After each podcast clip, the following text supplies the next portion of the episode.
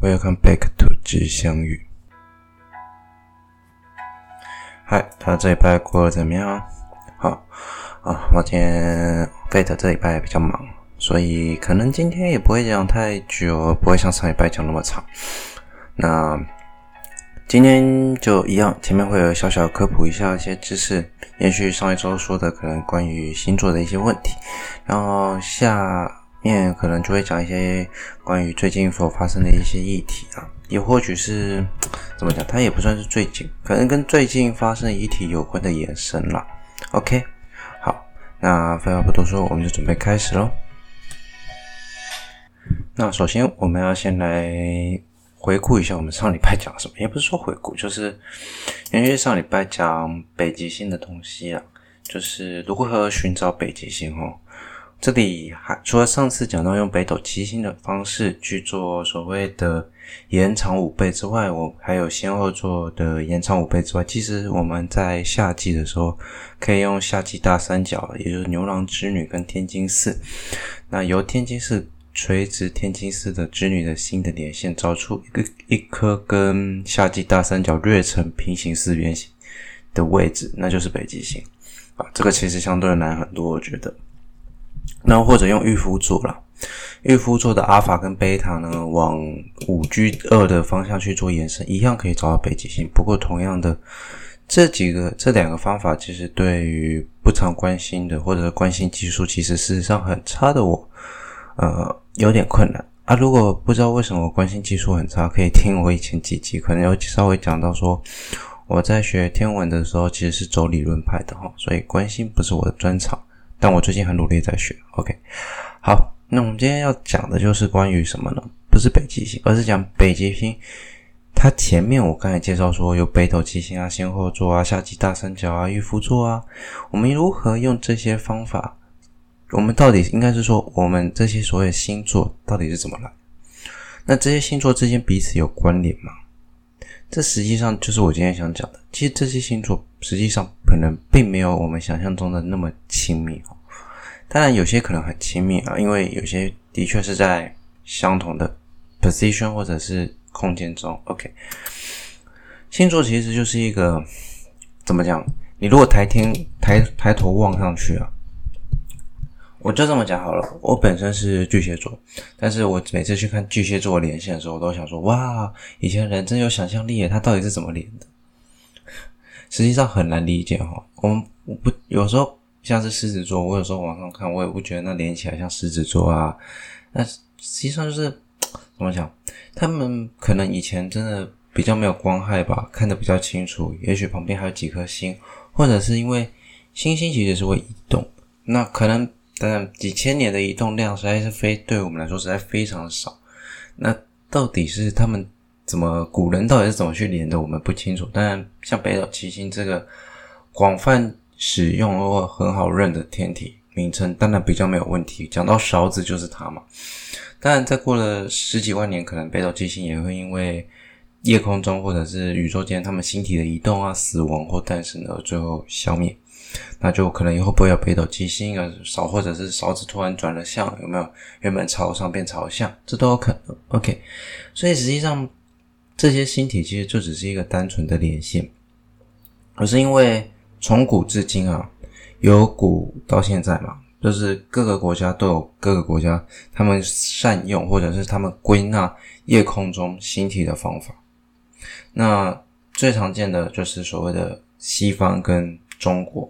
还有印度和阿拉伯，那印度和阿拉伯其实跟我们对他们的理解比较少。那我们可以理解的是，印度跟中国还蛮像的。那西方当然就是我们现在常讲的这些天体。不过，因为这些由所谓的古人他们所规定的天体，我们当然沿用至今，但有些也可能被我们舍弃。那到了最重要，就是在公元二世纪的时候，西方的时候的托勒密。他的天文学大成里面有记录四十八个星座，然后有一千多颗恒星，这就是现代星座的最主要的原型啊。我们所相信它最主要的原型。那中国古代其实是因为以前职位分的比较细，有中国古代有所谓的星官，那星官就是或是天天官或天机官什么的，他们会他们记录了大概九百九十几个，就是关于所谓的星官的位置，他们用他们是用星官去做区分，就是它是一块一块，然后大概有五百多颗恒星，然后到了最主要到了隋朝的时候，几乎来到了非常高峰哈。我们中国总共记录了两百八十三个星官，那他们把它分成了所谓我们常听到的三环以及二十八宿星宿的二十八宿，那。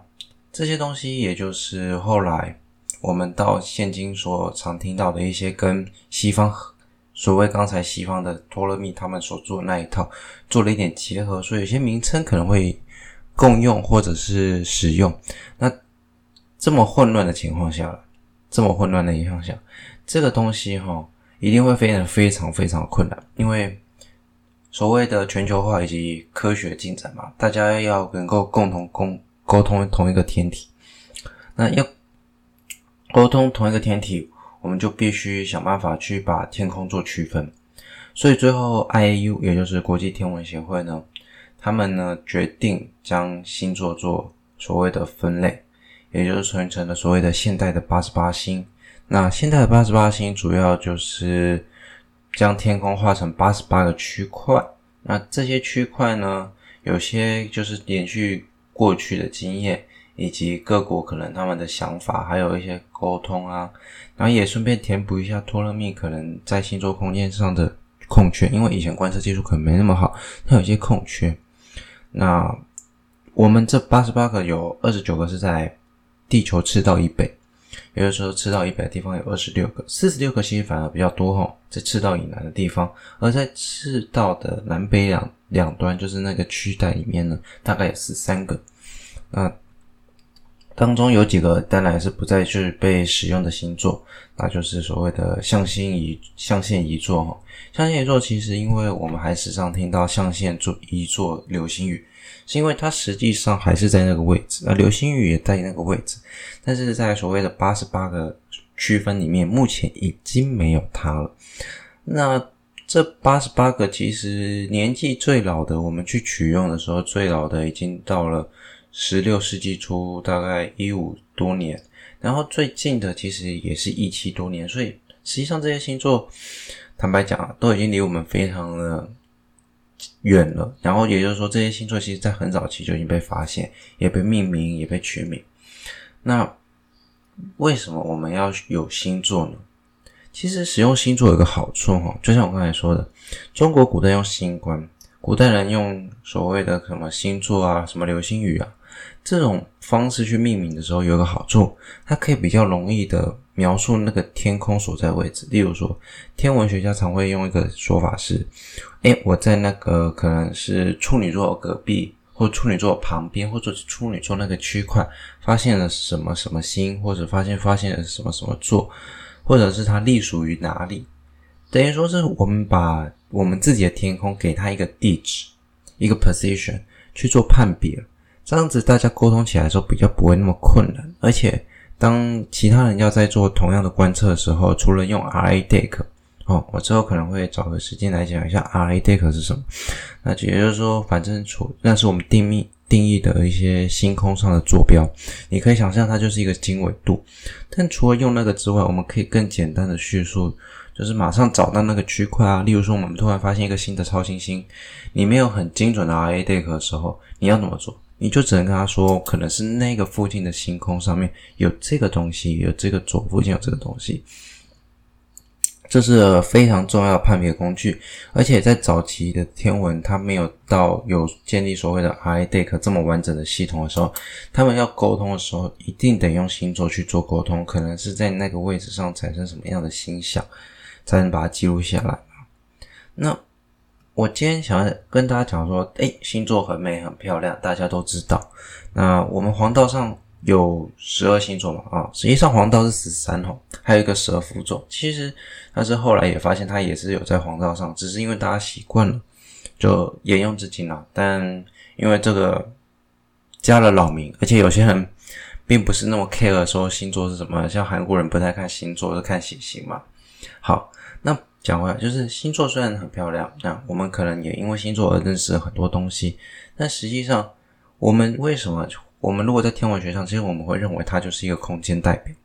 因为实际上这些星座跟星座之间的星体哦，它们不一定有实际关系，而是因为它们在夜空上的位置很近，或者是因为它的明亮度很亮，然后跟隔壁看起来看起来很像很近，实际上这颗亮的反而可能更远，离我们更远，它们彼此相距可能差了几百啊几千光年。那只是因为那颗很亮的星变得很明亮，所以它到这里到我们地球来还是很明亮，所以造成说我们会以为它很相近。当然，你会说有些天体会不会有些星座附近或者是某些天体名称啊，会不会是因为它真的很近？有，是有可能的，因为它们有可能是因为诞生出同一个星团、同一个区块，不过尽管是在同一个星团内。他们能够让我们分别出来，其实通常都有一定的距离了。所以你可以这么说哈，这些星座呢，实际上距离彼此的距离至少也就算没有很近，肯定也有一段段路，就像是可能要隔个几几个几几 AU 几几个 parsec 可能或者几个几个光年，可能不会那么近。所以实际上我们看起来很漂亮的星座，实际上。你如果走到那个现场去看，它就是一区零散的颗一颗一颗摆在那里而已。而且假设如果我们今天去到了另外一个星星系统，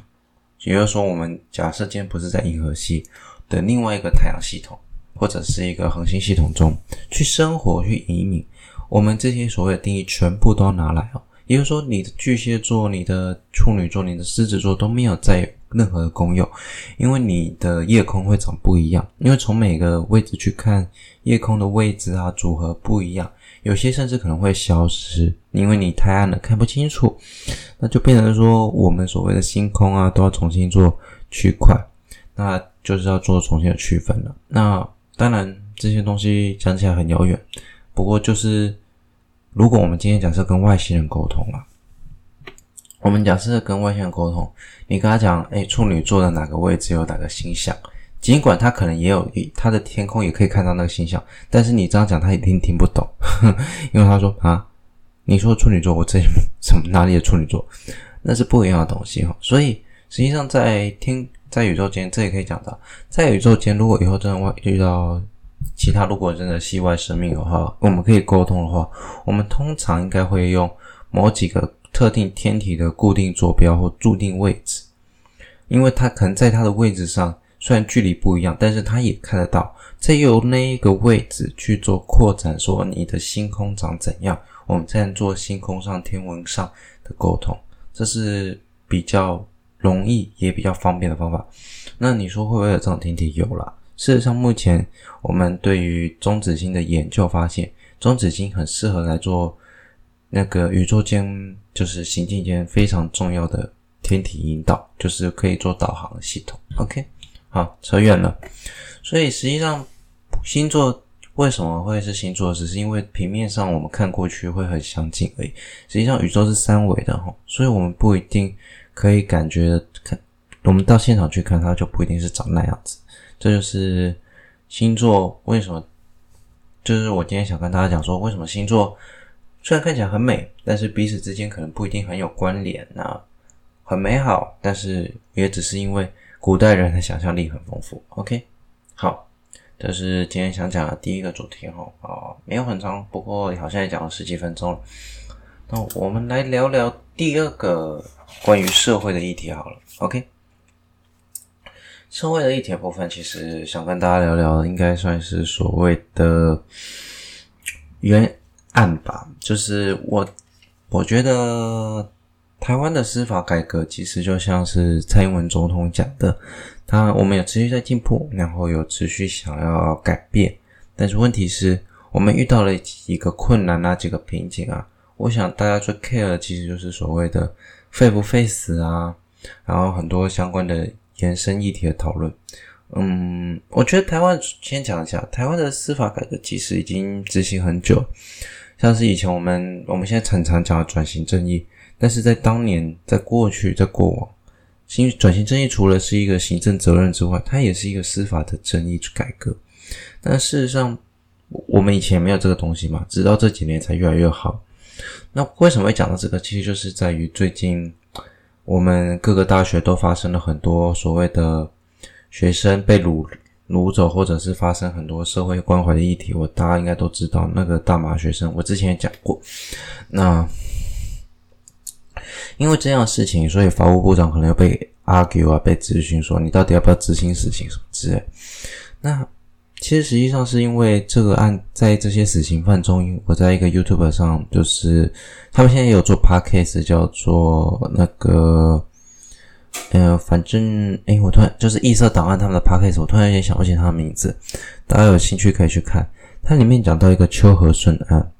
那。当然，你会说，可能有些人知道这个案子。那秋和顺案基本上就是他当年掳人勒索，然后杀害生命，所以到最后被判定死刑定谳，时至今日。但是在过往那个年代，因为警察的制度不是很好，或者是说管控不是很好，所以他们常会用所谓的可能暴力的方式去取得他们希望的政绩，或者是呃考绩的效果啦。那也就是变得很像，看似很快速破案，但实际上就有点像是逼供。那这样逼供的行为，到最后就造成了像秋和顺案这样的悲剧。那你说到底是不是悲剧？不清楚。那的确，秋和顺他也不能算是一个好人，在当时那个年代，他也是一个地方流氓啊，可能也做过不少坏事。但是在当时这个鲁人勒索案，他是有有些证据显示他可能是被逼供的。因为到最后我们去追查相关的结果，他所说的供词其实实际上都与真实案件不符。然后再来考量到邱和顺本身可能没有那么缜密的心思，实际上很难一个人做出这样的案件。所以呢，如果这次执行死刑，有可能啊，我们未来又需要转型正义。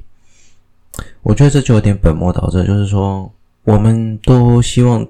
司法能够改改革改造更好。那如果就这么执行死刑，就有可能变成说，有点像是我们《与恶的距离》里面看到最后画面是半夜被临行执行死刑，而为了他正准备努力翻案的律师赶到的时候，看到只不过是一具冰冷的尸体。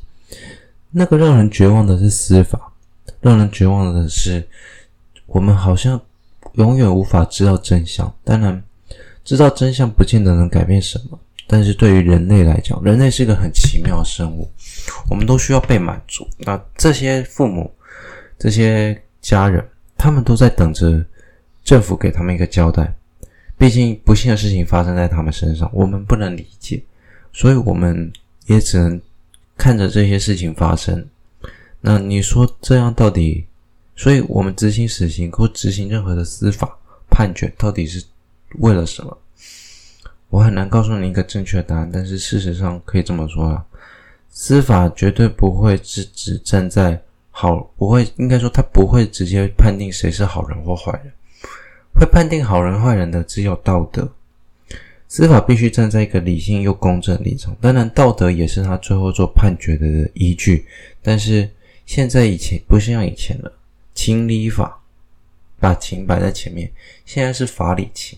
我们要根据法律跟理论再去讨论情的因素，因为法律跟理论是这个国家最最重要的基础建设。我们如果没有，我们常说是个法治社会，因为有法，我们才能够比较有个依循，国家社会才能安定。如果大家都不遵守这套法律了，国家就会失衡，任何行政效率也会变差。所以。这次的我，我觉得应该也不会一次就是执行这么多死刑犯，但台湾就目前趋势来看，是逐渐朝着废死的方向去走。那未来会不会还有这样议题出现？我相信一定会有，因为我坦白说，我们无法理解人，那就一定会有人在做出很可怕的行为。那我们只能等，或者是说，我们试图去理解这些犯人的心态，去阻止或预防。我觉得这可能更重要，包括最近很多大学学生自杀，相信这群这些人跟这些可能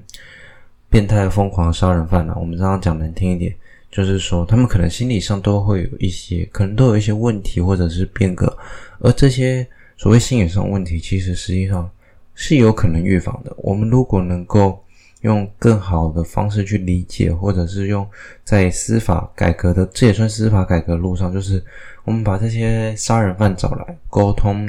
这样也许以后我们可以在见微知简，找到所谓的可能的潜藏犯。那这些潜藏犯，我们就可以做长期的追踪，以保护我们社会的更加安定以及安全。